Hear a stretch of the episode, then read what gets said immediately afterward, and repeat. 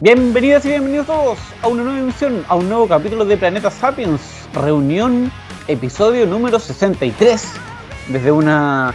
casi ya absolutamente liberada ciudad de Valdivia, llegó la fase 4 y no nos referimos ni al multiverso, ni al universo cinematográfico de Marvel, sino que al universo cinematográfico de la pandemia y del COVID, del plan paso a paso que nos liberó ya aquí a una fase que yo insisto, yo hasta hace un par de meses atrás creía que era una mentira nomás de los gobiernos, estos que tratan de controlarnos, la idea de una fase 4. Pero no, pues Valdivia está completamente liberada, a pesar de que la variante Delta está dando vueltas por ahí, eh, por la región de los ríos, dicen, que está comprobando si es que efectivamente es así o no. Pero aquí estamos, en una nueva semana, en una nueva sesión del Planeta Sapiens, conversando eh, eh, organizadamente, ¿no? Planificadamente, ¿no? En una semana que ha sido completa y absolutamente arácnida. Arácnida del hombre, del maravilloso, del amistoso vecino Spider-Man. Eh, día conversamos de Spider-Verse en la semana en que se, se estrena el trailer de la película que aparentemente va a ser el Spider-Verse live action. De todo eso y más vamos a hablarles en esta sesión en la que me acompaña como siempre don Pablo Moreira. Pablo, ¿qué tal? Camilo, gente, y buenos días, buenas tardes, buenas noches, cualquier sea el momento cuando se estén adentrando en este episodio arácnido, como tú bien dijiste, del Planeta Sapiens. Y es cierto, Camilo, estamos en la fase 4, que bueno, a ti te rememora el tema de las etapas del multiverso, del universo cinematográfico de Marvel, y a mí me recuerda estas etapas que iba pasando Goku cuando se iba transformando siempre en un guerrero más poderoso a puro punto de Deus Ex Máquina argumental, pero bueno, no es del guerrero venido de las estrellas, del lejano planeta Saiyajin de lo que vamos a hablar el día de hoy, sino de algo absolutamente diferente, de un personaje que mm, siento yo que es demasiado querido, pero no solamente así como querido por las encarnaciones, por las muy buenas encarnaciones que ha tenido en el celuloide, sino que su presencia, su alter ego, así como también su disfraz y las muchas itineraciones que ha tenido en diferentes formatos, lo hace alguien eh, sumamente, pero sumamente entrañable y cuando se genera esta expectación por el, por el gigantesco, hipiante al máximo eh, tráiler de la película que se viene en diciembre del presente año, eh, lo entiendo perfectamente, lo entiendo perfectamente porque, lo dicho, el personaje es gigante, el personaje es una cara tan reconocible, siento yo, como Superman, como Batman, de hecho para mí eh, las caras más reconocibles del, del arte del cómic son pues, precisamente ellos, el hombre murciélago, el hombre venido de Krypton y el hombre picado, el niño, el jovenzuelo picado por una, por una araña radioactiva. Y, si tanto se ha leído, si tanto se ha escrito en torno a una película que va a reunir supuestamente a a tres actores diferentes haciendo de un mismo personaje con tres universos absolutamente diferentes de, del mismo personaje hasta en dos casas cinematográficas distintas de alguna u otra manera. Sabemos que Tobey Maguire interpretando a Peter Parker así como Andrew Garfield en el mismo en el mismo papel eran obra más que nada de Sony así que así como la, la encarnación de Tom Holland pertenece absolutamente al cerebro de Kevin Feige por tanto está mucho más conectado con, con lo que es Marvel Studios como tal eh, y hasta eso siento yo que, que, marca, que marca el precedente, que marca el calor de la conversación y es absolutamente cierto, la semana ha estado total, pero totalmente mediada por lo que, por todo lo bueno que es lo que ofrece eh, No Way Home y hasta yo mismo siendo una persona que tiene muchos, pero realmente muchos reparos con lo que ha sido eh, la inclusión de Tom Holland, Tom Holland, Peter Parker, al, universo cinematográfico de Marvel, con esta tan, tan, tan relación vinculante que tiene con, el cabecilla, con Tony Stark, eh, que no me termina de cerrar siendo una opinión absolutamente, eh, absolutamente personal, eh, hasta mí que, no, que, que, que, tal vez no soy tan nacido de, de, esta encarnación, pucha, me generó todo, todo, todo el interés del mundo poder hacerme con, con, todas las teorías que están circulando, con todas las ideas, algunas más descabelladas, otras un poquito más cercanas de lo que podría ser, pero lo que no se puede pasar de soslayo es que, mm, es que aquí hay algo muy interesante lo que conversar y eso tan interesante que conversar está absolutamente vinculado con el tema de los multiversos, el tema del multiverso más bien creado en torno a Spider-Man y, Spider-Man Into the Spider-Verse o Spider-Man Un Nuevo Universo, un nuevo comienzo, como yo pensé que en algún momento se llamaba, eh, creo que tiene todas las condicionantes como para, para hacer un, muy buen acercamiento a toda esta idea y, la película en sí misma es, apabullante. Eh, es increíble, realmente es hasta inesperadamente buena, si es que me lo, si, es que me lo permiten decir. Yo fui a, verla al cine como se debe, en una pantalla gigante, con, todo el sonido, como tiene que ser disfrutada. Una película que es tan rica visualmente y jamás pensé que me iba a gustar tanto, Camilo. Sí, yo, yo igual la vi en cine, tuve la, dicha de hacerlo.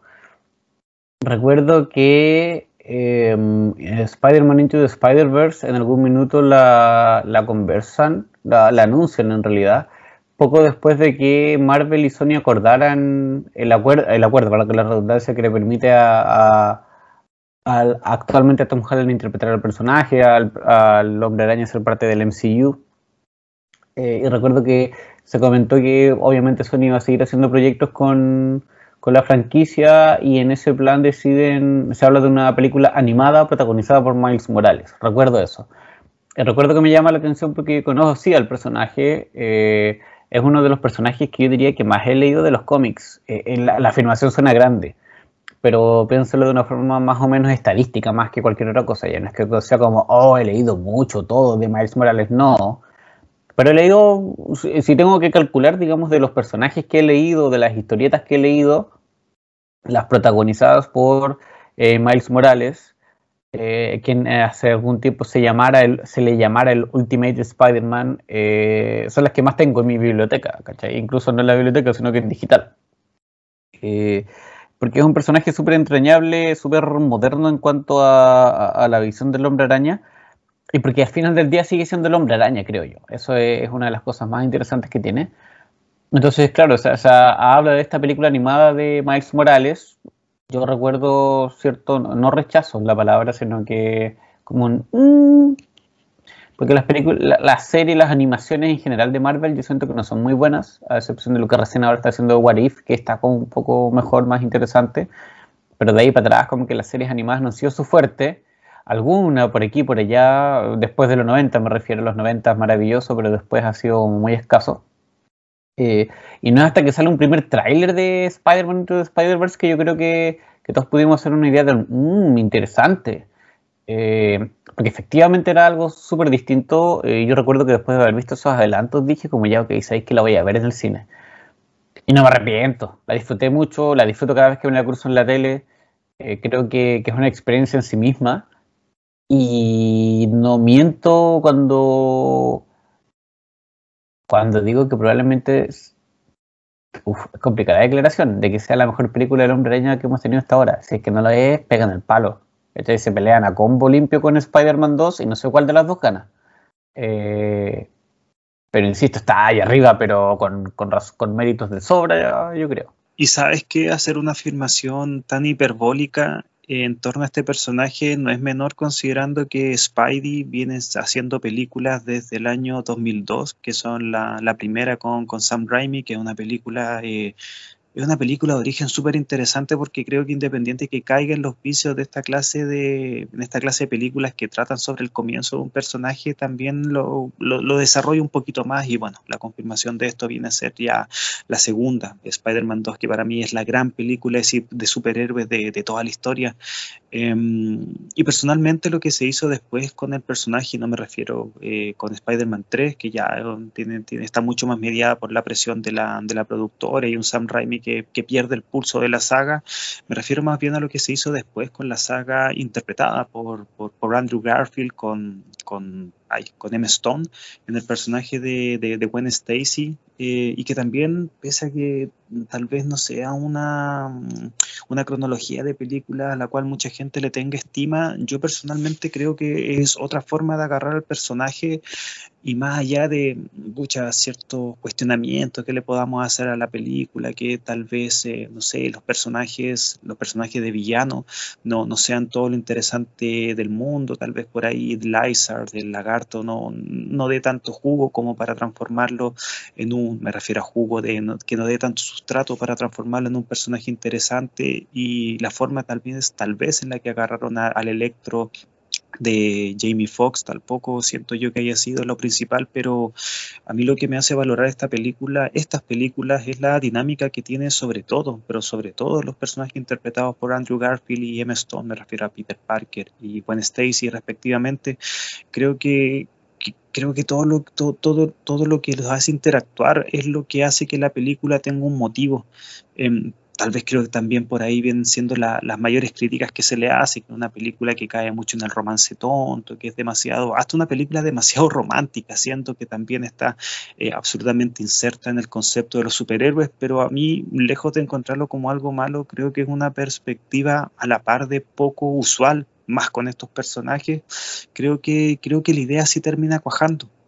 la idea terminó cajando al menos para mí de forma creativa, porque la película no, no, le fue para nada bien, terminando de forma eh, bastante abrupta lo que iba a ser esta, esta saga que me imagino que estaba considerado para, para muchas más películas, sobre todo con el final que tiene Spider-Man Spider 2, Spider-Man 2 de, de, de Matt Webb, pero bueno, eso finalmente terminó capotando en el hecho que bueno, se, se suscitó la ansiada inclusión de Spider-Man al, multiverso de, al multiverso de películas de, Marvel Studios. Eh, bueno, y con eso ya cada quien pueda tener su, su, su, su, idea. Hay gente que le pueda gustar mucho el Spider-Man de Tom Holland, este Spider-Man que es mucho más moderno, cibernético, por decirlo de alguna manera, mucho más vinculado a todo lo que es la tecnología, que creo que es la única forma en la que un personaje como Spider-Man podría eh, insertarse en el concepto tan cósmico como es el que tiene el MCU y que tenía sobre todo hasta, hasta ese punto que creo creo que las cosas un poquito, un poquito han cambiado más hacia el lado de la fantasía, por decirlo de alguna manera. Pero vuelvo a lo que estaba diciendo al principio, que Spider-Man es un personaje que ha tenido tantas, pero tantísimas incursiones con directores tan, tan diferentes como Raimi, como Webb. Em, bueno, también, por qué no decir, también Watts con, con, con siempre la dirección de, de Kevin Feige pero son tantas las formas en las que se ha tomado el personaje, hay, hay tantas aristas por las cuales se ha tomado partido para darle enfoques diferentes, que, que no es menor decir que una película animada con el formato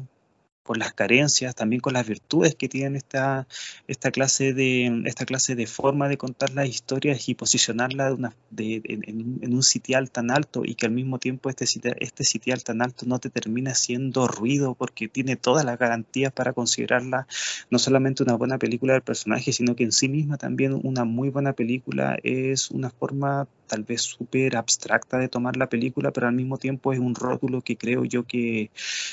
que le viene súper, pero que le cae perfecto, le, le, calza como un guante, por decirlo de alguna manera.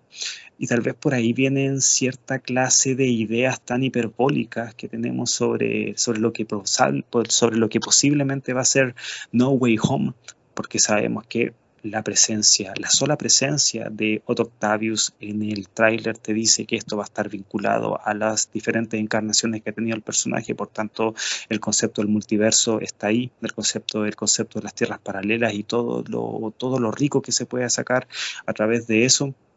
y Into the Spider-Verse, lejos de ser una idea que esté vinculada a un tráiler, es una realidad, o fue una realidad, una realidad que podemos seguir revisitando las veces que queramos cuando nos adentremos en la película. Entonces, claro, si es que hay algo tan, tan, tan, tan espontáneo, algo tan efervescente en torno a No Way Home, eh, está, creo yo, absolutamente vinculado con todo lo bueno que fue Into the Spider-Verse, porque probablemente para mucha, pero realmente para mucha gente, em, lo que se presentó en la película del año 2018, si es que, no mal, si es que mal no me equivoco, esta excelente película de animación fue el primer acercamiento de muchas personas que, claro, conocían Spider-Man, pero que tal vez no estaban tan, tan, tan insertos en esta variedad de multiverso, en esta variedad de tierras paralelas, donde cada una tiene un Spider-Man diferente al anterior y que las posibilidades son infinitas. Y, y qué mejor forma de adentrarse en esto que con una tremenda película, y no solamente tremenda película al nivel de, del cómo se ve, sino que el argumento hace que se sustente en sí misma, siendo que el multiverso en sí mismo también tiene, tiene como para que uno se, se le maree la perdiz y, se, tal vez se, se, se, tienda a perder el concepto principal, pero creo yo que la película lo deja graficado de forma puta precisa y, y también era complicado esto que se haga más cuando se trata de una primera incursión sobre un concepto que tal vez no es tan de dominio popular. Eh, sí, a ver, yo creo que durante la conversación que tengamos hoy va a ser inevitable el, salto entre Spider-Verse y lo que, lo que vimos de No Way Home y lo que especulamos hasta el minuto. Porque, mm, como decíamos, es un referente. No Way Home, si bien no está confirmado oficialmente y literalmente, podemos asumir casi ya con, con el tráiler, una vez, digamos, dejado de lado los rumores y tomando solo en consideración lo visto en el adelanto, que el, Spider-Verse o una versión de, del Spider-Verse va a ser la que inspire la película. Y, y, ante eso hay una materialización, insisto, porque ya está, Que te demuestra que se puede hacer y, y que en términos de, de, cultura pop, digamos, de lo que puede generarse con, con No Way Home en realidad te tiene mucho sustento en. Va a tener mucho sustento en la nostalgia, creo yo. La nostalgia que es un, un factor súper útil en términos comerciales, es un elemento súper útil en términos comerciales porque, porque evoca las emociones, porque toca la fibra. Eh, y en ese sentido lo que decías tú, pues, ver a Toby Maguire de vuelta en pantalla dándole vida a Peter Parker probablemente sea algo que, en sí mismo vende la entrada, ¿cachai? Muchos dicen la sola aparición de, Alfred Molina en el rol del Doc Ock al final vendió la entrada, si es que, si es que faltaban entradas por vender, esa weá es como que tú lo pagáis solo para eso, ¿cachai? Porque evoca recuerdos, evoca momentos, evoca emociones, evoca un montón de, cosas. Y Spider-Verse, la película no, la de la que vamos a hablar hoy día, no tiene eso, ¿cachai? O sea, a ver, yo creo que no Way Home puede proponerte una historia interesante y utilizar como condimento o aprovecharse de, este fenómeno meta, de este fenómeno de problemas económicos, que es lo más paradojal de la película esa, que va a funcionar en base a, fracasos comerciales. De hecho, si no fuera por esos fracasos comerciales, No Way Home no podría tal vez desarrollarse y venderse como tal. Eh, y eh, jugar con la nostalgia eh, puede ser un elemento del que exploten o no. En cambio, Spider-Man Into the Spider-Verse, más allá de lo que tú dijiste al principio, es una muy buena película, per se, como historia, como relato, como relato del hombre araña, pero como relato X. Y eso siento yo que la, enaltece mucho más, le entrega mucho más valor del que uno pudiera llegar a tener. No por nada gana el Oscar de su año, eh, el 2018. Y y sí, Spider-Man Into the Spider-Verse es una película que comunica mucho, porque es muy audiovisual, es una locura audiovisual, transmite con, su banda sonora que es hermosa, que es brutal, que es maravillosa, que no es del gusto musical ni de Paulo ni, mío, pero, o no es de los gustos musicales que frecuentemos, pero que, es imposible desconocer, digamos, la calidad que tiene y sobre todo lo mucho que, le aporta en términos de identidad, de la identidad que le entrega a la cinta y a los personajes que están en ella pero además de ser eso, es una película que te habla de algo y de más de una cosa, ¿cachai? Que hace un viaje, que es un viaje con Miles principalmente y con los personajes que están alrededor suyo. Y, eso es lo más fuerte que tiene, y es súper fuerte y súper bueno y está súper bien desarrollado y puesto en, discusión. Y, tiene contenido la película, pues tiene peso, ¿cachai? Te habla de algo. Y siento que, que, eso no es tan fácil de lograr, eso no es tan fácil de encontrar hoy en día y siento, eh, tal vez Spider-Man No Way Home no, se vaya a comparar ni vaya a ver esta cinta, pero va a parecer, que Va a ser inevitable que, esté y, metiéndonos netamente en Into the Spider-Verse. Eh, algo que, yo destaco y, que rescato mucho es eso, que ya, ok, es una locura visual, pero sabes que tú podís agarrarla en el momento que sea y, escucharla y procesarla y masticarla lo que van viviendo, sobre todo lo que va viviendo el personaje principal. Eh, y encuentro que es genial. Siento que, ahí es donde se hace, se transforma en una película del hombre araña, no solo en, en el hecho de tener eh, estas locuras visuales que son hermosas, sino que en el hecho de, de, lo que te van contando y de lo que va ocurriendo y de que Miles tenga su propio momento con un gran poder viene una gran responsabilidad pero al mismo tiempo todos seamos hiper conocedores de aquello y la película como que te, entre que reconstruye, ¿cachai? Lo desarma para volver a construirlo. Eh, juega muy bien con la mitología del hombre araña y de de Spider-Verse. Pero si tú tampoco la conoces, eh, te funciona a, la perfección, porque, porque no sé si es algo tan imposible como que nadie conozca, como que todo el mundo conozca la mitología del hombre araña, pero al menos los que no la conocen, o los que no la conocen tanto,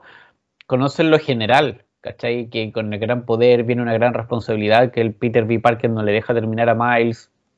por lo hecho la tía May y Mary Jane, eh, que son elementos que utiliza la película, que no entra pero que los conoce, que asume que son pareja y fin, en, todas las realidades, eh, pero que son... Spider-Man es una figura pop, la, la, reconoce la gente. Mi mamá de repente me veía viendo y reconocía a Tobey Maguire como el hombre araña, eh, y sabiendo que era su tía y qué sé yo, la araña, la weá, como que sabía ciertas cosas argumentales. Entonces Spider-Man Spider Into the Spider-Verse yo creo que toma esos elementos culturales como base, pero no, no profundiza en ellos, sino que, de forma novedosa te, cuenta la historia. Más que contarte una historia, te, te, cuenta por qué el hombre araña es el hombre araña. Eh, y ese ejercicio está súper bien logrado. Es, es, uno es el principal valor que yo destacaría. Siento que quedarse solo en lo audiovisual es restarle bastante, no sé si mérito, pero restarle bastante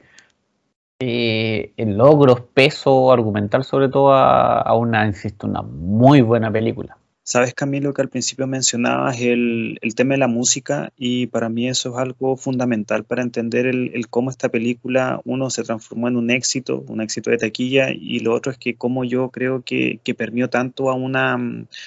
a una audiencia que, claro, conoce al personaje, pero es una audiencia que, que lo viene conociendo eh, recién. A mí esto se me hizo de forma mucho más gráfica porque yo la vi con mi hermano. Con mi hermano, es un hermano menor, tiene bastante años menos que yo, eh, y acostumbramos a ir a ver las películas de Marvel al, cine. Creo que de hecho desde, desde la segunda, desde Age of Ultron, vamos a ver más o menos todas las que son del canon de, de la saga de los Vengadores, tal vez no Doctor Strange ni Atman, pero sí las, más relevantes, con las que se te arma el cuento de forma eh, mucho más gráfico. Y pasó que a él la película lo, yo siento que se transformó en una de sus favoritas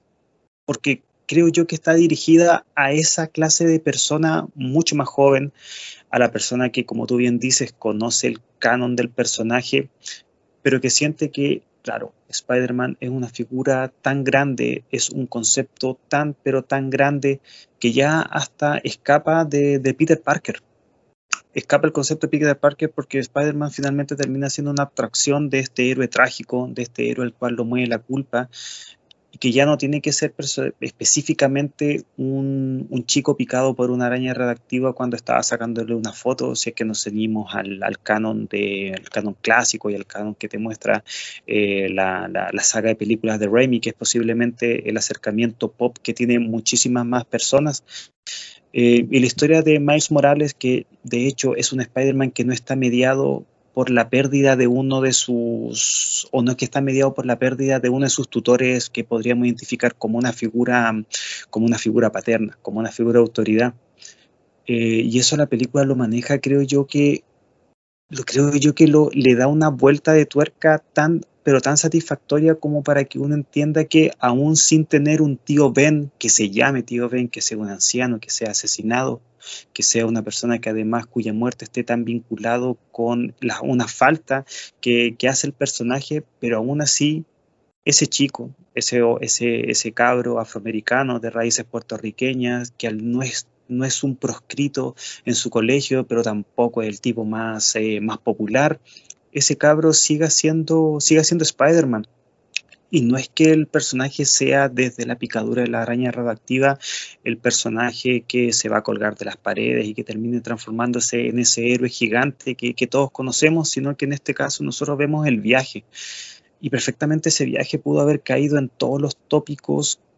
que tienden a caer las películas de, de origen, Eh, nosotros llevamos viendo películas de origen Camilo hace uh, tantísimo tiempo y de Spider-Man hemos tenido,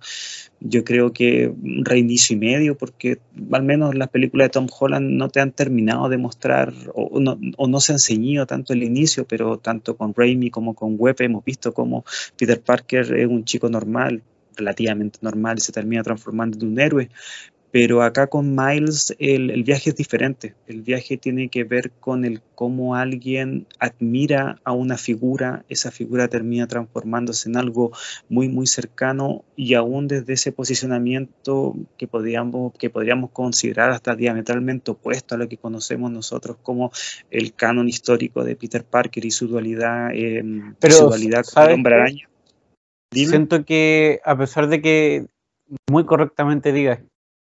que nos vemos a, al tío Ben en el caso de Miles. Eh, de hecho, lo más parecido es el tío Aaron, pero que la, historia funciona de otra manera. Em, él, sí se constituye un poco o nace o empieza como a, funcionar como un hombre araña luego de que tiene una situación similar cuando él ve morir al Peter Parker de su universo, a este Peter Parker perfecto, que es de ojos azules, rubio, eh, y que él ya tiene los poderes, los desconoce, eh, interactúa con, este hombre araña eh, y decide no actuar al respecto. Podemos justificarlo totalmente y no, no culparlo para nada por no querer eh, enfrentar al Duende Verde en su primera, digamos, en su primer día de, hombre con superpoderes. Pero él decide no hacerlo y eso termina costándole la vida a, a Peter Parker, al hombre araña, ¿cachai? A este gran héroe. Y, siento que eso es clave porque eso lo constituye Dale. Es que esa es parte fundamental porque Spider-Man es un personaje al cual lo constituye la culpa. Y claro, no puede ser una revisión exactamente. Las que toma y las que no toma. Y, esa está vinculada a la, a la, máxima que escribió hace tantísimo tiempo Stan Lee en ese primer, en ese primer número, en ese, en ese primer número en el cual dio a conocer a, a Spider-Man en Amazing Fantasy. Em, pero creo que acá la vuelta de tuerca eh, es perfecta, porque sigue siendo la culpa el leitmotiv del personaje, pero no es una representación exacta del tema de, que él deja morir a alguien al cual le tiene una estima que, bueno, es familiar en un punto en la clásica historia y mucho más de admiración, mucho más diametral en la, en la escala en esta, en esta precisamente, en la versión de, de Miles Morales, pero finalmente termina siendo el, el mismo motor. Y, y creo que esa revisión esa especie de vuelta de tuerca que yo considero perfecta del personaje, termina siendo tan fuerte, termina siendo un pegamento que termina uniendo todas las partes para que nosotros entendamos el viaje cual transcurre este personaje durante, durante gran parte de la historia hasta que ya lo vemos absolutamente constituido como el hombre araña con este traje negro, rojo, alucinante que creo que tiene, que, que, visualmente es una es poesía el cómo, el, el, cómo hace la película que luzca. Y, y, ese viaje que pudo haber caído, insisto, pudo haber caído en tantísimos, tantísimos vicios de las películas de las películas de origen, con los clásicos, no sé, montaje, entrenamiento, que efectivamente esta película lo tiene, pero lo tiene de una forma tan rica visualmente que además se complementa tan bien con lo que está pasando con el personaje a nivel de tránsito del mismo, em, que creo que no le puedo hacer las, las clásicas críticas que le hago a las películas de origen, porque claro, acá lo que se te está mostrando está en otro lenguaje, está, e, e, es otra forma de abordar lo mismo y es una forma además que te lo deja de forma eh, mucho más rica planteado. Si, si creo que acá la película, claro, pues, te involucra universos paralelos, te involucra distintas clases de personajes, te, involucra un chancho que fue picado por una araña radioactiva en su respectivo, en su respectivo universo, un Spider-Man que está absolutamente eh, golpeado por, una, por, por, un descalabro amoroso en su universo, o el, Spider-Man Noir, que es un, puta, es un chiste en sí mismo, pero que también te funciona, pero acá lo, lo importante es el cómo Miles Morales lidia con su propio tema familiar, lidia con esa forma en la que él también tiene que enterarse que es la, persona al cual admiraba, que es su tío, no es la persona que él, que él pensaba que era, y que al mismo tiempo también tiene puta toda esta,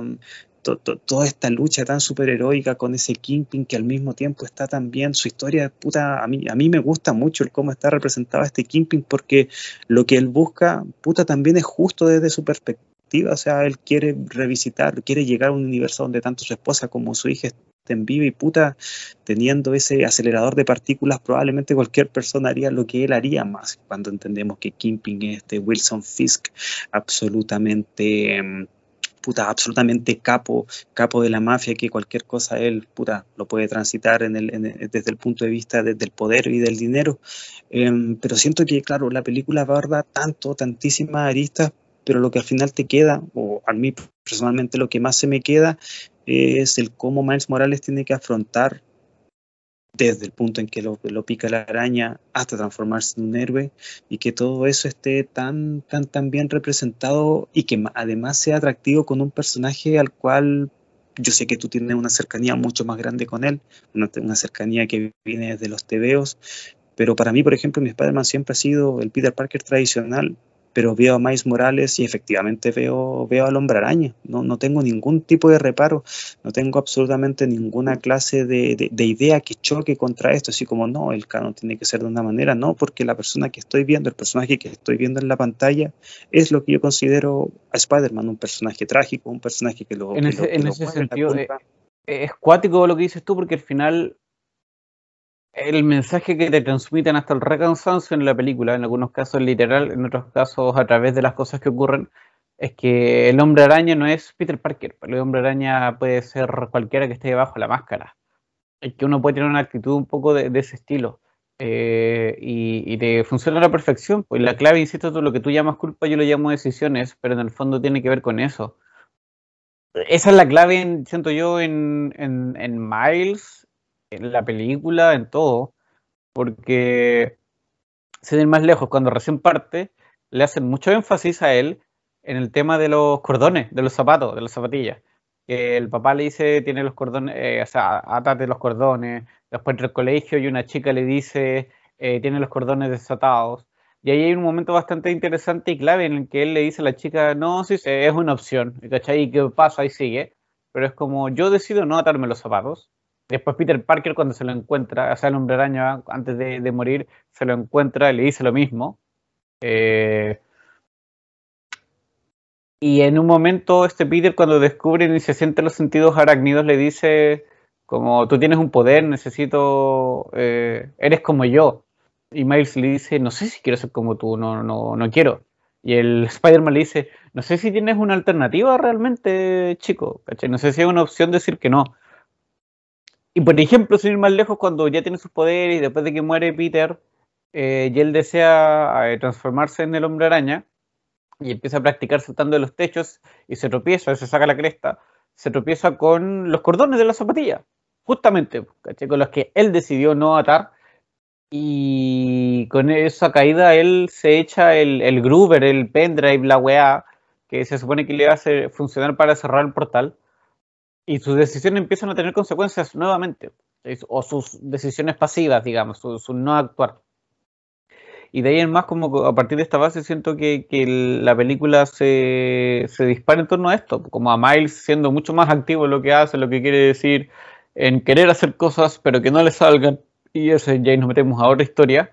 Y vemos que los otros personajes, sobre todo su, su mentor, el que le toca, el Peter V. Parker, el Peter Parker fracasado, el Peter Parker guatón, eh, está en, otro minuto a partir de lo mismo. Entre que no tomó decisiones o tomó decisiones mal o por las razones equivocadas, eh, está súper desvariando la vida. Y eso lo pide en el momento en que, está, y a pesar de eso sigue siendo Spider-Man, sigue siendo en el fondo el hombre araña. Eh, pero siendo un hombre araña que no es capaz de tomar la, decisión más importante, pues, la de querer tener un hijo con, Mary Jane, eh, siendo que, tuvo que enterrar a la tía May, que, se casó y se divorció, que invierte en este, en este, ¿cómo se llama? Restaurante temático de araña, que es la que le va mal. Eh, siento que, la película tiene, si se trata de hablar de un mensaje, eh, es ese, Mary Jane también lo tengo notado acá, por eso puedo como apuntarlo tanto. Es que Mary Jane en el funeral del, hombre araña de este universo dice que eh, Peter no pidió los poderes, pero él eligió usarlos. Entonces, de nuevo, siento que, el mensaje o, lo que te transforma en el hombre araña es el, es el saber y por lo tanto actuar sabiendo que con un gran poder viene una gran responsabilidad. Es como que está cagado. Hay que hacerlo. Y con, esa, y, con esa, frase, Camilo, con esa frase de Mary Jane, creo que podríamos eh, traspasarla, ser una especie de concepto etéreo que engloba a, muchos de los personajes que, que, escribió tanto Stan Lee como Steve Ditko en su momento. O sea, personas que tienen un don y que con ese don se ven en la posibilidad de ocuparlos para un beneficio propio, para un beneficio también que puede ser eh, global, para un, para un beneficio que puede ser de comunidad, o no hacer nada. Y, y estos personajes por eso son, por eso son héroes, o sea, por eso el ser bendecidos hasta con algo que no quieren, me refiero que el ser mordido por una araña y que esto te dé poderes, pero que al mismo tiempo, aún teniendo estos poderes, no puedas evitar que un asesino termine quitándole la vida a tu tío, o el mismo tema de los X-Men, que es mucho más, puta, que está vinculado tal vez hasta algo que puede ser malo, que son personajes que no hasta no tienen un control absoluto de su poder y que eso termina repercutiendo tanto en su físico como también en las cosas con las que, con las que interactúan y ahí podemos establecer tanto relaciones humanas como relaciones afectivas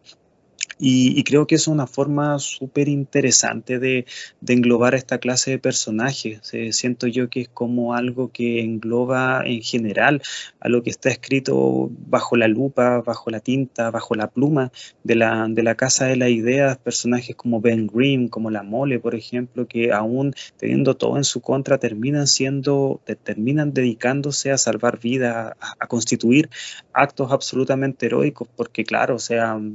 puta, no sé, Batman decide ser un héroe porque lo, lo, lo, lo, termina mediando el tema de la venganza, o Superman por la crianza que tuvo de, de sus padres en Arkansas, pero, pero Peter Parker es diferente, o sea, Peter Parker termina siendo alguien que si es que se pone una máscara, si es que sale a, cumplir lo que él considera que, que es la ley, eh, siempre desde el punto de vista del héroe y no como el vigilante, em, creo que finalmente termina siendo los cimientos desde, el cual se han escrito tantas, pero tantas historias y, personalmente siento yo que eso es lo que vuelve tan interesante a un joven, a un niño, o sea, pensemos que Peter Parker en los cómics, en la clásica continuidad, tiene 14, 15 años cuando, cuando se transforma en el, en el hombre araña y desde ese punto ha constituido toda esa mitología tan rica que en Into Spider-Verse sabemos que, que la trastocan de una u otra manera,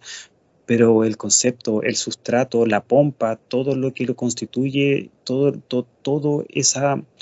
todo ese cimiento, todas esas primeras, todas esas primeras vigas que constituyen el universo en general siguen, siguen estando ahí. Y, y el mismo tema que se mantenga con otro personaje en, diferentes capas, em, con diferentes también, con, diferentes itineraciones del personaje, tú lo dijiste, o sea, Peter B. Parker eh, es un fracasado, está, puta, está guatón, todo lo que tú quieras, pero sigue siendo un héroe, sigue siendo un héroe hasta que está dispuesto a sacrificarse en pos de que el universo de todo el resto de personajes siga manteniéndose, aún él puta, visitando, visitando la muerte. Y a mí me gusta que todo eso esté, que todo eso esté presente. Me, gusta que todo eso sea parte de, en general de la película, independiente que se, que se explote de forma mucho más palpable en el, en el tercer acto, porque creo que está súper em, está súper enraigado, está súper enlazado con lo que es el personaje, aún, aún formando parte de diferentes universos. Y, y el cómo la película además te cuenta todo eso con ese viaje, con esa forma del mentor, el aprendiz, el, mentor que no quiere ser mentor y el aprendiz que hace todo lo posible para transformarse en el mejor de ellos, aún con todo este tema de que eh, no le salen los poderes o que se siente un poco presionado por toda esta, esta podríamos decir, esta presión mediática, por esta presión eh, mental que siente por, por, por, no poder ocuparlos en, en, los momentos cuando, tienen, cuando, cuando está llamado a ser el héroe de la situación, pero a nivel dramático creo que eso creo que eso funciona súper pero súper bien en la película y eso creo yo que, que, es mérito de las personas que pusieron la pluma para que para que aún contando la historia de un personaje que la gente mayoritariamente no conoce, me incluyo, em, termine estando tan, pero tan vinculado a, la cronología y sobre todo a la mitología de, de alguien como tú le dijiste al principio, o sea, puta, los viejos conocen Spider-Man, los viejos conocen la historia de Spider-Man, los viejos consideran o conocen la historia, la frase de un poder conlleva una gran responsabilidad y tomar ese concepto darles un condimento para aún así tenerlo, pero al mismo tiempo que, se presente de forma etérea, creo que es una de, de las muy buenas ideas que están presentes en, en Into the Spider-Verse y y puta, yo una idea que ya dije al principio, esto no, esto no tenía por qué, no sé si la dije de forma textual, pero algo dejé inferido que esta película tal vez no, no tenía o, uno no podía visorar que fuese tan buena y el resultado que obtuvimos fue, o sea, un palmetazo en la cara. O sea, yo creo que, como tú al principio dijiste, una película de Miles Morales, el Spider-Man negrito, no sé qué tan bien sea, pero acá, la, acá el resultado es que te dieron un Spider-Man con, claro, con un nuevo comienzo, por decirlo de alguna manera, vinculado con el título, pero que responde absolutamente a todos, pero todos los pergaminos que tiene el personaje desde su idea pop hasta las personas como tú o como yo, tal vez que conocemos al, a la dualidad Parker, Spider-Man un poquito más. Sí, eh, y una cosa que no hemos conversado hasta un poco ahora, porque no está tal vez tan presente explícitamente en la película, pero se da a entender, tiene que ver con, con el porqué de Miles Morales, ¿cachai? Eh, su, su, nacimiento, su, participación, no solo en la película, sino que en realidad en el universo de los cómics de Marvel, responde al intento del editorial por actualizar sus historias. Eh, Spider-Man fue creado en los años 60 tiene 60 años en este momento, o, los va a cumplir de hecho el próximo año, el 2022, si no me equivoco. Entonces, claramente muchas de las historias que tenía, tanto sus orígenes, sobre todo sus orígenes que de alguna manera definen al personaje, son, son completamente anacrónicos. Ya tienen, tienen otro cariz o, sus las características de él como, como personaje son súper diferentes a las que tiene hoy en día. Pues si tú ves los cómics de, de Spider-Man originales, iniciales, no sé, la vestimenta de los alumnos de colegio era otra comparada a la de hoy en día. Pues uno los ve y son puros viejos y en realidad eran niños, ¿cachai? Adolescentes. En ese contexto es que Marvel Comics saca su línea Ultimate, que es hacer eso, como recontar las historias de forma más, futurista, más, actual, más que futurista.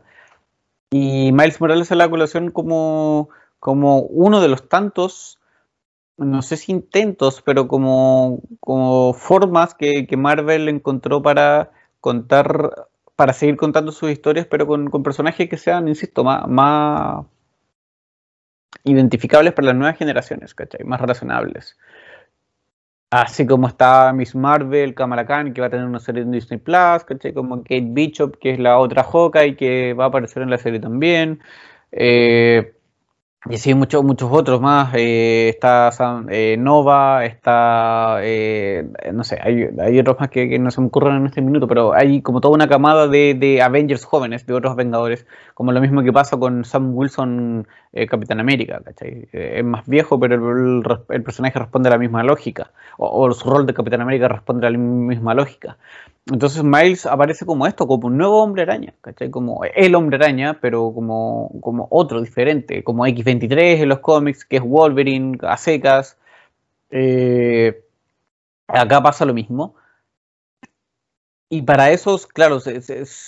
presentan ciertas características que lo hacen diferente, pero que en esencia son iguales. Nosotros hemos conversado en capítulos mucho más antiguos del Planeta Sapiens, más iniciales, o, yo lo he dicho, porque es algo que hasta el día de hoy todavía lo creo, no he dejado de, pensarlo así, es que cuando uno toma el legado de algo, la idea sobre algo, lo que debiera hacer es tomar la esencia, como el, fondo de todo eso, ¿cachai? Y no lo que ocurre para repetirlo y replicarlo de igual manera. Creo que tal vez lo expliqué para, para Power Rangers, lo recuerdo, porque con esa película siento eso, que, en esencia se realiza lo que lo mismo que yo veía en la serie animada, a pesar de que en la forma sean, o sea, en la serie animada, en la serie de los 90, eh, a pesar de que en la forma sean completamente muy distintas entre sí. Acá pasa igual, la historia de Miles Morales en, arquitectura, digamos, en, en esqueleto es muy diferente a la de Peter, pero en esencia es igual. Miles también es un genio, pero él va a, una a un colegio privado becado, ¿cachai? Por, sus capacidades cognitivas, por su talento. Eh, es clase trabajadora igual, ¿cachai? Es clase obrera también, o sea, no sé si clase obrera, pero no es aburguesado, ¿cachai? No es una persona acomodada, no es una persona que sobre la plata, es un inmigrante. O sea, no es un inmigrante, pero es descendiente de inmigrantes, ¿cachai? Eh, y todo eso también lo define a él. Eh, su papá es policía eh, y su tío, el hermano de su papá, es delincuente. O, descubrimos que es súper villano incluso. Y Miles está un poco en el punto intermedio también. Él hace lo, que, hace lo correcto, pero al alero de la justicia. Eh, entonces, por eso termina siendo Peter también. Probablemente en, Miles Morales en los cómics no. En los últimos que yo he leído, al menos no, no recuerdo que esté con un trabajo, por ejemplo, de medio tiempo pero porque son otros los momentos, hoy en día los jóvenes no trabajan como antes, hoy en día es ilegal que los jóvenes trabajen, ¿cachai? Como era cuando Peter Parker era joven en los 60, en los 70. Entonces son, otras situaciones, va, va esta Academia Visions con el nombre de, un androide, eh, estudian tierras paralelas en su, en su colegio, eh, etcétera. Como que hay toda una multiculturalidad, hay todo un tema tecnológico y un montón de elementos que son propios y que que están aquí para definirlo, ¿cachai? Pero que, a pesar de eso sigue siendo igual. Y eso, de nuevo, ahí, ahí está la gracia, en que Miles se puede, puede engancharle a mucha gente. Puede haber mucho, yo creo, o tiene que haber habido muchos niños o, adolescente joven que engancha con Miles. Y tú decías, claro, tal vez a tu, a tu hermano, por ejemplo, sin ir más lejos, le encantó. Pero uno viéndolo desde un poco más arriba, igual le llega la película, porque igual lo descubres, pues igual tú ves al personaje de Peter B. Parker y decís, chucha, bueno, ¿a cuánto estoy de eso? Eh, la gran pregunta por, la paternidad, por ejemplo, que él no, puede hacerle frente, eh, pero eso no quita que, que no quiera Mary Jane, por ejemplo. Eh, el hecho de despedir a tu, a tu madre, la tía May es básicamente la mamá de, de Peter, eh, eh, caer en la depresión, no más lejos. Ese Peter, Parker, ese Peter Parker es depresivo, ¿cachai? Te lo cuentan en tono de talla, de humor, pero el bueno es depresivo. O, está pasando por una depresión. Y, tú también puedes ver eso desde, desde arriba, ¿cachai? A pesar de ser una película para niños, o orientada a uno, imagina, que, que, tiene esa orientación, o, sea, el, público objetivo. Cuando tú la ves sin ser un niño, la disfrutáis tanto más porque ves este viaje. Ese viaje que tal vez el niño también ve, pero no lo, no lo racionaliza tanto nosotros sí lo hacemos. Eh, y esa es, eh, esa es la gracia de Miles Morales como personaje, pero es la gracia también de los que crean la película. No, no sientes que te estén contando lo mismo con, con otros individuos. Sientes que en realidad te están contando algo diferente. A pesar de que en esencia, insisto, no, no lo sea. Pero sí se logra como narrativamente en términos de, de relato casi fundacional, funciona súper bien no se compliquen en web, se compliquen en la idea del multiverso. Eh, no sé, siento que, cualquier saldo que uno saque de esta película es bastante redondo y es bastante provechoso. Es muy, muy, muy provechoso. Me gusta la visión que, la perspectiva depresiva que tú le das al Peter V. Parker, porque así también se te hace mucho más palpable y mucho más entendible por qué él está dispuesto a dar su vida por, por, por, la, mm, por la continuidad del universo, porque claro, o sea, lo vemos abatido, vemos que es un personaje que falló en su universo, que despidió a la, a la, figura materna, la única figura materna que tiene eh, Peter Parker como parte del, del, canon, que también su otra, la, otra lista femenina de su vida también no, no, supo responder a ello y que al mismo tiempo también responde a toda esta clásica tensión que siempre ha existido entre el llamado del héroe, en este caso Peter Parker, dualidad Spider-Man, y el que también tenga que responder en su casa como, lo que es, o sea, en su momento novio, posteriormente esposo, o sea, sabemos que la, hasta la continuidad oficial Peter Parker se termina, termina contrayendo nupcias con, con, Mary Jane, cosa que después el Mephistazo borra, pero puta, ya ahí fue una, una movida de, marketing. Em, y que también creo yo que no termina de cuajar tanto porque borra de un plumazo algo que está muy presente y que tú lo has dicho, o sea, Spider-Man es un personaje que lo definen las acciones, por tanto, si es que llega un ente de otro universo que y que más encima Spider-Man está concuerda con él en que de un plumazo borre parte de su historia, eh, creo yo que es, es, hasta una idea contra natura del personaje, es tal cual como en Batman Año 2 nos hace tan poco sentido que Bruce Wayne haga haga equipo con Joe Hill, que, Joe Hill, que es la persona que le da muerte a sus padres en el callejón del crimen, que una idea que hasta de hecho continuidades posteriores la, la desestimaron porque, puta, no te cuaja, no te cuaja con el personaje. A mí personalmente lo que pasa en One More Day, con el mefistazo y todo lo que tiene que ver con él, tampoco me, me, termina de cerrar en la ¿Puedes contar brevemente qué se trata de eso, por favor?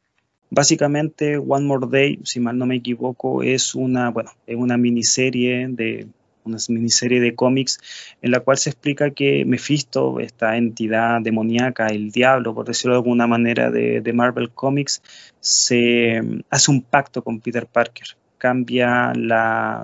cambia el salvar la vida de la tía May, que en ese punto está moribunda, y se centra en el matrimonio de, Peter. Es una especie de pacto en el cual, claro, se, establece que él salva la, vida de,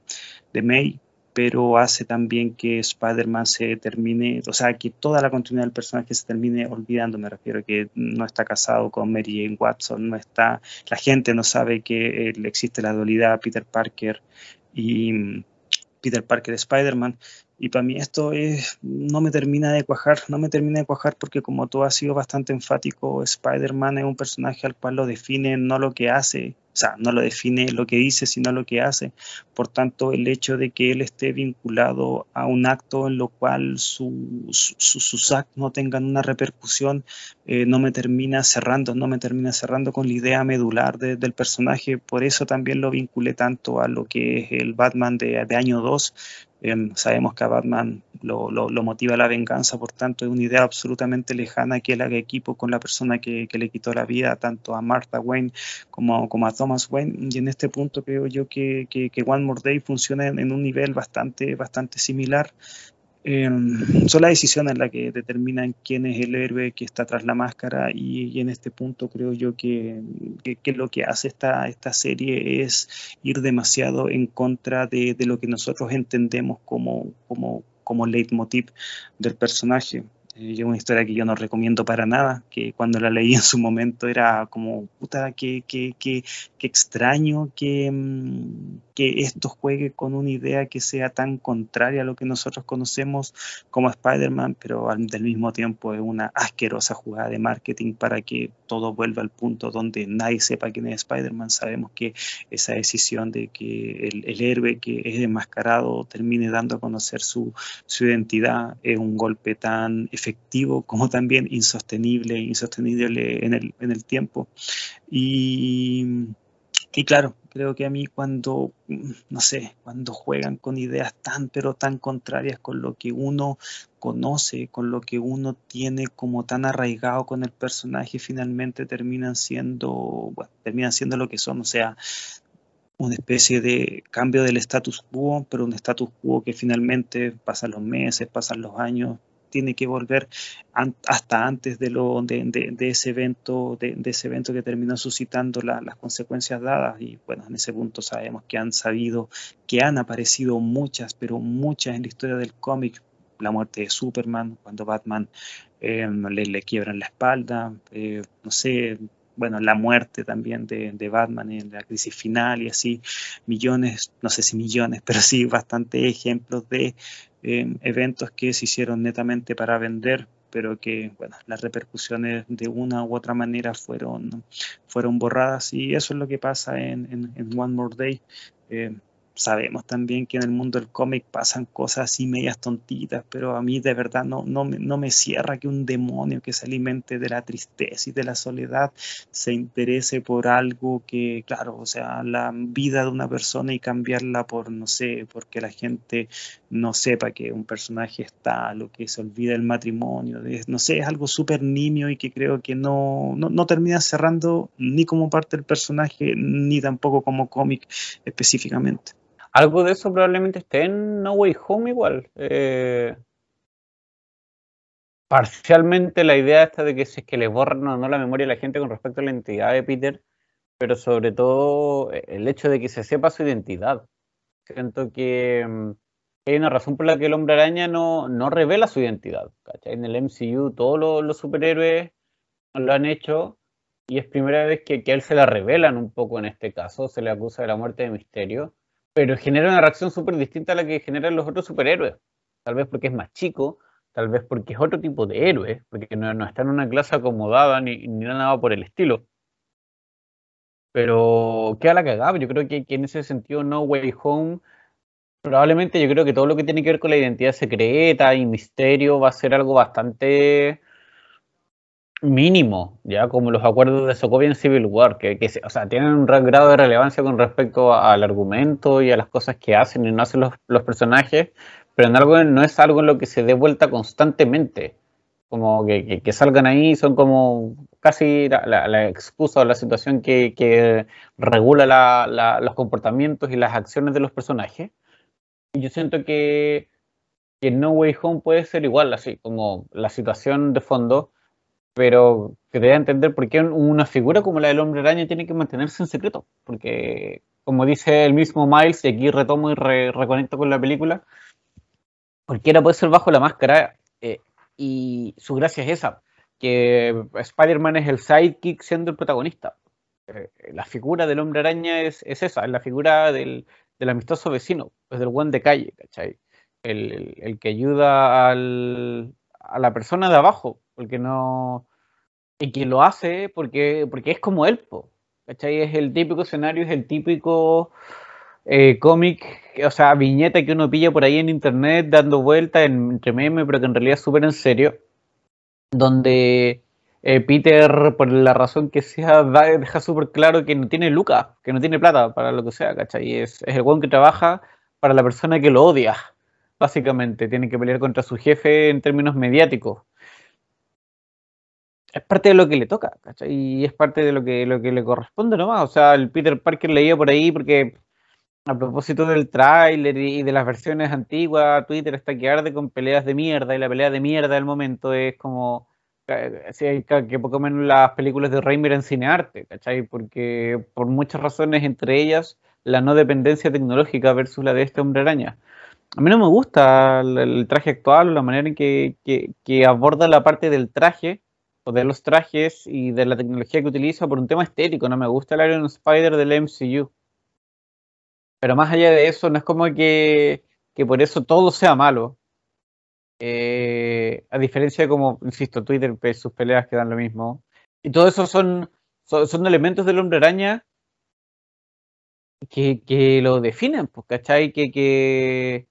que, lo hacen distinto, que lo hacen porque uno se identifica con él, por todos estos elementos que, le digo. La secuencia que vemos en, Spider-Man Homecoming, para mí me gusta mucho la secuencia en que él termina en un, no sé, en un rascacielos, no sé, eh, comiéndose el churro que le regala la señora, porque ese es Peter Parker, porque más que Peter Parker, ese es el hombre araña. El buen que no tiene plata, entonces se aprovecha de subirse a la micro o al tren para llegar a la casa. Es el buen que que, le roban la mochila con sus cosas. Eh, ese es el hombre araña, siento yo. Y Miles es ese hombre araña también, con tal vez un poquito más de recursos, con una situación distinta a la de Peter, pero sin ir más lejos son iguales. Son, los que, hacen lo que hay que hacer, los que sienten miedo y, tratan de hacer algo después de eso. y, no sé si disfrutan lo que hacen, yo creo que sí pero más allá de eso es como ese heroísmo dentro, está nomás, y que, de, nuevo, gran poder y gran responsabilidad, de eso se trata todo. Y por eso eh, Miles trata de sacárselo al, al Peter B. Parker para, para, generarle culpa, y por eso el otro güey lo manda a callar de una, porque probablemente en el estado en el que estaba, en el estado depresivo del que, que te hablo, lo último que necesita es que le saquen a colación las últimas palabras del tío Tal vez trató de vivir en torno a eso la vida se le fue a la mierda. Fallaron, faltaron otras cosas, claramente. No podías vivir solo de gran poder y gran responsabilidad. Pero es un tema, es lo que lo define para bien o para mal. Eso es parte de la gracia de la película igual. Al mostrarte distintas versiones, ves cómo eh, el lidiar con ese gran poder y esa gran responsabilidad puede tener distintas repercusiones. La idea del multiverso como un pequeño paso dado hacia un lado genera una ramificación de, de sucesos y opciones y alternativas que se vale que la redundancia, ramifican hacia el infinito. Eh, todos esos elementos están en esta película, están entre que no están en el MCU, pero son, parte de la mitología del hombre araña, e independiente de la plataforma en la que tú lo veas y lo consumas, sea un videojuego, sea un sea una serie animada, ya sea en los 90, sea en los 2000 o sea ahora. Eh, es parte de, eso, de lo que construye el personaje, al, como a la figura, el arquetipo del personaje. Spider-Man como, como sí mismo es como un arquetipo, más allá de, de, un nombre en particular debajo de la máscara. Oye Camilo, y eso que acabas de mencionar en torno a los formatos me hizo recordar que en la serie clásica que daban en el, en el aquel llamado Fox Kids, el Spider-Verse también estaba, también estaba contenido y, sí, sí, sí, sí. Y no es que yo haya visto la película, la película, no es que yo me haya repetido la serie hace muy poco tiempo ni nada por el estilo. O sea, yo la vi en su momento y la disfrutaba como probablemente disfrutaba la gran mayoría de las series en aquel entonces, que capítulos por aquí, capítulos por allá, no una gran continuidad, no, no, era una especie de conocedor de las mismas. Creo que en ese sentido disfruté tanto de Spider-Man como de X-Men, así como también de la poco recordada, creo yo, eh, serie animada de, de Iron Man. Pero vuelvo al tema del multiverso porque hace poco, un par de meses, tal vez un par de semanas, encontré esta clásica videos, clips de, de Facebook, de Facebook Video, em, del Spider-Verse en formato serie animada entera y era tal el nivel de era tal el nivel de incursión en el lenguaje meta que hasta había un encuentro entre Spider-Man, el Spider-Man de ese universo, el Spider-Man de la serie de Fox Kids, con su creador, con Stan Lee, como si se tratara exactamente, así como si, si se tratara de niebla, eh, el libro Niebla, la novela, así como si se tratara del número 26 del Animal Man de Grant Morrison, el personaje de las viñetas, el personaje de la serie animada específicamente, conoce a su creador, tiene un encuentro con él mismo, tiene, un, tiene una, una, cita con la, con la mano creadora y está bien, está súper bien inserto en la trama, creo que hasta tiene detalles muy entrañables, más considerando que bueno, Stan Lee lamentablemente a días de hoy eh, ya no está con, con nosotros y, y, creo que está súper bien integrado a la trama y es al mismo tiempo así como un final de temporada, un comienzo, un comienzo a la nueva, porque después eso se vincula con la siguiente, la siguiente serie de Spider-Man, que si mal no recuerdo se llamaba Spider-Man 2066, que em, tenía toque mucho más futurista, llevaba Spider-Man a otro planeta. era Spider-Man Unlimited.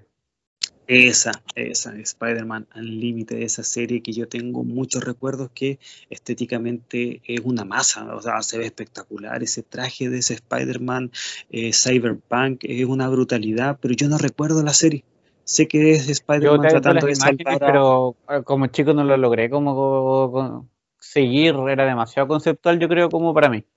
para la edad la que tenía en realidad.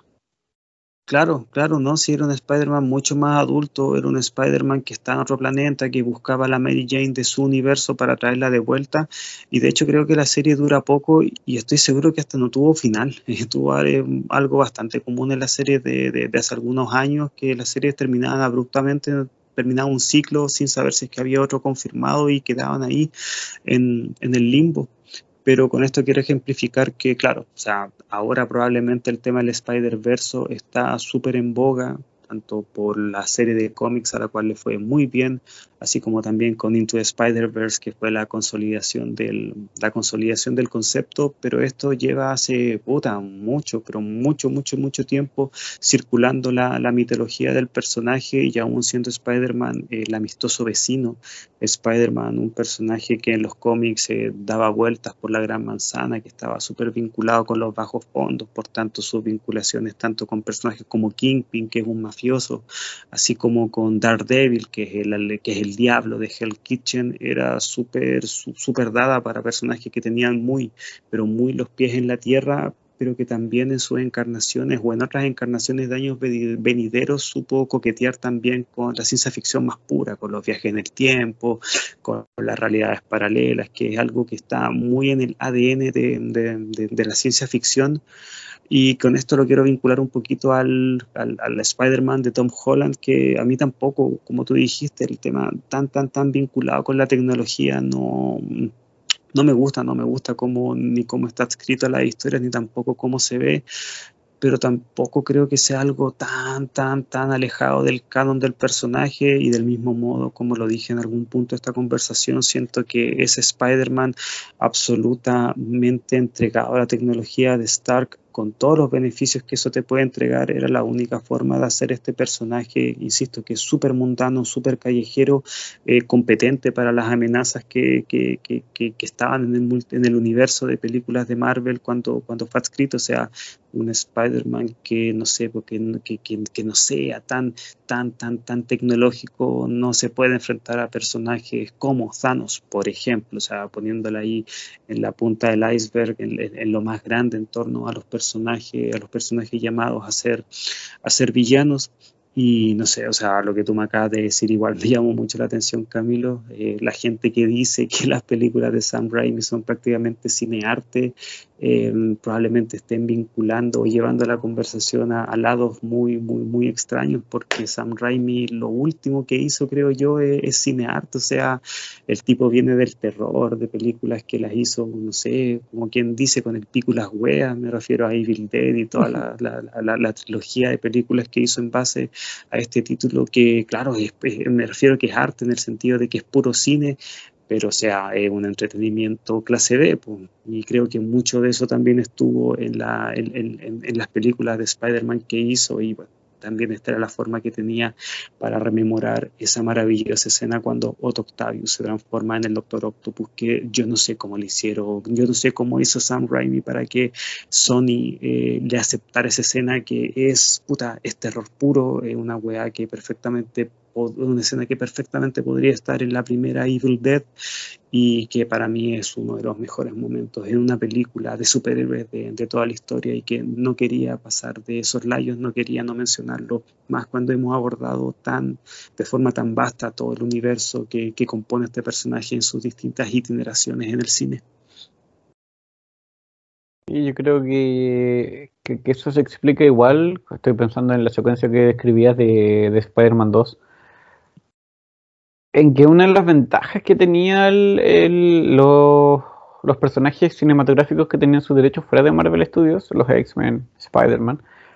era esa independencia con respecto a, la búsqueda del cine infantil o de cine para niños, ¿cachai? O sea, estas películas igual no eran calificación para adultos y no, no, no buscaban hacerlo tal vez, pero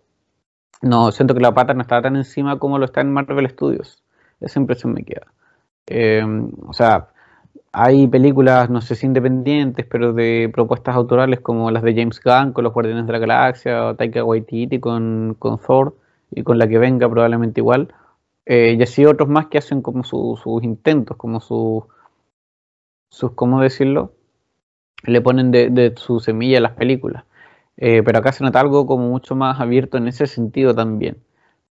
Entonces, eran otros tiempos, creo yo, claro, en el contexto de la separación que, acabo de decir, separación de, editoriales, como de funcionamiento de, empresas, pero también era otro tiempo en el que no, no sé si no estaba tan planificado todo o había más, más apuestas, como más intentos de, jugar a ver qué salía. Y, y, contra eso no sé si hay mucho que, hacer, o sea, sin ir más lejos, si uno ve el tráiler de, de ahora de No Way Home, la caracterización, el rostro del Doctor Octavius, alguien me dijo, weón, se ve más joven que antes. ¿Cachai? Eso es porque se nota claramente que, la, imagen está súper intervenida en términos digitales. Cuando ve las tenazas de, sus brazos, ¿cachai? Insisto, su rostro, se nota que no es eso casi palpable que nosotros veíamos en el Spider-Man 2. Y siento que eso yo por lo menos como que lo voy a extrañar como tener eso antes y, ver el de ahora es como, puta. O sea, si se va a ver más HD la raja y si se va a ver bien igual. Pero está ese tema, porque se notaba antes que era real y ahora no. Oye Camilo, yo, puta, yo soy bien piti eh, y tuve que leerlo en internet para que me dijeran que la cara de, Alfred Molina, Otto Octavius, estaba, estaba siendo intervenida y lo único que quiero es que eh, Marvel, Marvel, Marvel Studios le haya puesto las lucas para que, eh, si es que lo van a hacer, porque lo hicieron, se termine viendo bien durante toda la película y no hayan saltos de calidad tan grandes como por ejemplo los que había en The Irishman de, de Don Martin Scorsese, al cual tan, tanta urticaria le causan las películas de, de superhéroes, pero en su película, en aquella, que si bien a mí me gustó un montón, pero realmente un montón, creo que se pasa volando independiente del minutaje que tiene, es evidente cuando cuando, cuando, cuando el CGI no, no, se le pega también a los personajes que, que, rejuveneció. Me refiero a, a, Joe Pesci, sobre todo a, Robert De Niro, que tiene unos, unos planos muy, muy, muy de cara y que hay momentos donde no, no, se ve tan bien. Y bueno, un momento donde sí el, rejuvenecimiento, rejuvenecimiento, facial se ve absolutamente bien. Y puta, es tanto el cariño que uno le tiene al personaje de Octavius por esa maravillosa Spider-Man 2 que ojalá que le hagan justicia. A mí me hubiese gustado realmente que sea un personaje más anciano, porque creo que edad constituye antigüedad y sobre todo sabiduría más en estos personajes que, que, son los villanos. Pero bueno, la apuesta quiso ser que, que quisieran retomar el personaje justo, pero justo en el punto del final de Spider-Man 2. Eh, y espero que la jugada le, salga bien. Espero que ese CGI no, no, no, se vea tan incómodo como en la película anteriormente mencionada del, querido director de grandes películas como eh, Salvaje, la, la, misma Irishman, que para mí de verdad que es un peliculón, pero se cae en ese punto tecnológico. Pablo, como para ir cerrando tus ideas finales eh, redondeadas de lo que es Spider-Man Into the Spider-Verse. Una gozada de película, visualmente poesía, la historia puta, es muy entretenida, los personajes tienen, pero de verdad, mucha, pero mucha vibra, eh, la dinámica entre el mentor Derby Parker y el, el, Padawan, por decirlo de alguna manera, mm. Miles Morales, creo que está súper bien integrada a la historia de a la historia de orígenes. Tal vez no, no, hablamos tanto de la historia de Kingpin, pero me gusta también que sea trágica y que desde su perspectiva lo que él está buscando sea puta, muy, pero muy entendible. Y, creo que es hasta la parte psicológica del personaje responde de forma súper tanto creativa como eficaz y satisfactoria para lo que la película creo yo que, que quiere contar. Y, es lamentable que la película ya, no sé, es complicado que se pueda ver una pantalla gigante porque es de esas películas que ya son buenas, si es que la ves en el computador, pero visto en una pantalla de cine te, te crece y no para, y no para de crecer. Eh, tremenda película, yo tengo recuerdos muy lindos de cuando la vi, creo que son esa clase de películas que cuando uno la ve reflejado en otras personas, en este caso en, en el entusiasmo que demostró mi hermano eh, con lo visto, cuando supe ver que, claro, Miles Morales es tal vez el Peter Parker de su generación, con todo lo que tiene que ver con eso, un personaje afroamericano, una persona descendiente de raíces latinas, una persona que también, mm, lo dicho, o sea, no es un nerd tampoco el popular, sino que está ahí, como entre dos tierras, como dice la canción de Héroes del Silencio. Eh, pero me gusta cuando eso pasa, me gusta cuando personajes nuevos se basan en, una, en, una, en, un, en, un, en un corpus un poquito más clásico, pero que también saben darle ese toque para que nuevas generaciones también se sepan entrar en lo mismo. Y claro, no es que uno elija otro y deseche uno, pero Miles Morales es, puta, es el, tal vez el Peter Parker de una nueva camada de personas que ya, ya, no, es, ya, ya no son los míos, no es mi gente, pero sí los que, lo que, los que vinieron posteriormente y Into the Spider-Verse es una tremenda película para que mucha gente conozca, conozca a este y también, bueno, ¿por qué no? Al personaje que, que dio origen, que dio origen a todo esto y nada, creo que nos hemos dedicado durante esta, creo que una hora y media de conversación a, a, alabar los grandes puntos que tiene esta película y hace poco me enteré que se viene una secuela. Personalmente no sé nada de lo que se puede tratar. Yo ahí en ese punto me considero absolutamente ignorante en torno a lo que se siguió haciendo con, con, con, con el Spider-Verse en los cómics, pero bueno, yo voy a estar ahí en la sala de cine independiente, en qué fase de la pandemia estemos, porque la primera es un manjar y, espero que sea una segunda parte que le siga o que le haga realmente justicia a, la primera, que por lo que toda la gente ha escuchado durante esta conversación no son nada más que alabanzas y palabras de, agradecimiento, sobre todo. Sí, eh, la película, la secuela estaba originalmente planificada para este año, pero por razones de pandemia se pospuso. Quiero abordar para cerrar nomás un, aspecto bastante breve que, es hasta altura de la guinda de la torta de Spider-Man Into the Spider-Verse, que es la meta referencia al, cine, que se ve al principio y al final final. El principio con una secuencia que yo cuando entré a la sala y es la partida de la película me cagué de la risa, lo encontré genial, que es cuando se presenta el Peter Parker rubio perfecto y en su secuencia muestra básicamente escenas de, de las Spider-Man de, de Sam Raimi a propósito de, de, la escena que está teniendo con Mary Jane, donde el Doctor Octopus va a tirar el auto y él se da vuelta y lo, lo manosea de vuelta. Eh, en una escena en la que Peter Parker ya había decidido dejar de ser el hombre araña y en esa escena de hecho lo vuelve a hacer. Eh, o cuando se muestra bailando, la típica escena que es motivo de, de, burla, de vergüenza, de, del punto más bajo de, la trilogía. Eh, y el buen está bailando con el traje y dice, bueno, en realidad no hablamos mucho de esto, de esta parte. Eh, y, para mí, que partiera parte de la película como con eso, para mí fue un golazo. Y una, insisto, una meta referencia súper, sin decirte nada, te lo dicen todo. Y por otra parte, al final, en la escena After Credits, de la que no, no, sé qué mierda tenía en la cabeza que no me quedé hasta el final, yo no la vi en el cine. Pero hay una escena After Credits donde aparece Miguel Ojara, el Spider-Man 2099, interpretado por Oscar Isaac además,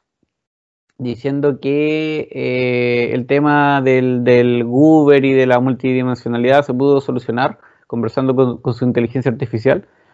Y eh, creo que por la razón que no se especifica va a viajar a reclutar a los Spider-Mans y parte en la Tierra 66, eh, que es donde vive el Spider-Man de la serie animada, el estúpido y sensual Spider-Man. y la escena es básicamente apareciendo este tipo en animación retro y apuntándole al dedo al otro hombre araña como el clásico meme de los dos hombres arañas apuntándose. Y el after credits es eso, es los dos diciéndole, bueno, tú eres el hombre araña, oye, ¿por qué me estás apuntando con el dedo? Pero si tú me estás apuntando con el dedo, pero si tú partiste, y es eso durante, no sé, 5 o 10 segundos. Eh, y de nuevo, pues, hacen, transforman memes, transforman hueveos, ¿cacháis? Eh, del internet en, en, canon de alguna manera de, de su historia.